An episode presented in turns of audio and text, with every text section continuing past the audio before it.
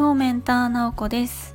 え今日は私が毎日習慣としてやっていることのお話をしたいなと思います。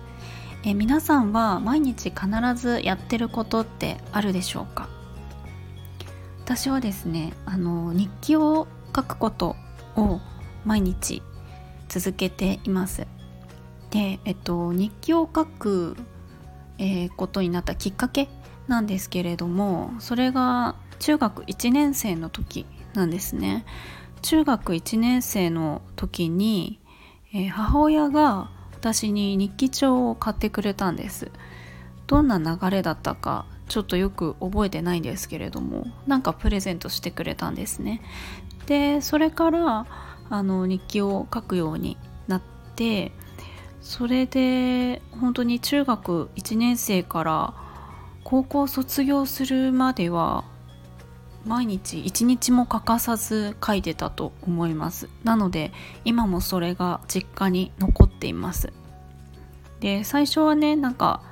本当に中高生なのでなんか先生がムカつくとかテストがやばかったとかまあ友達関係とか好きな人のこととか、まあ、そういうような内容が書いてあるんですけれどもまあ、大学生と社会人とってなっていく中でも、えー、続けてはいたんですね、まあ、毎日毎日ではなくなったんですけれども、えーと、何日かに1回とかは書いていてまたそれを、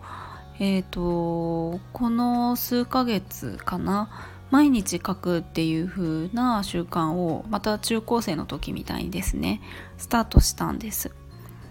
でまああの、すごく昔の日記も全部残ってるのでもうかなりの冊数になるかなと思うんですけれども数えてないのでちょっと分かりませんが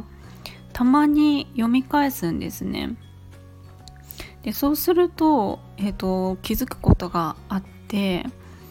まずね自分が本当に大切にしたいことっていうのが日記をつけていると分かるんですね。でいつもいつもやっぱり日記って出来事と自分の考えを書いているので過去の2年前とか3年前のとか読み返して私はこれが大事だと思うとかここはすごく気になるとかこんなことがしたいとか書いてあることって、うんとまあ、変わってるものもあるし変わってないものもあるっていうことに気づくんですね。で私はま教育関係の仕事をずっとしてきてるんですけれども、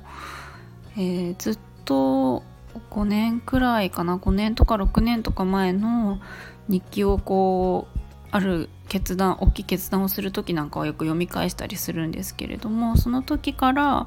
その学校の先生の働く環境への問題意識みたいな ちょっと硬いんですけれどもなんか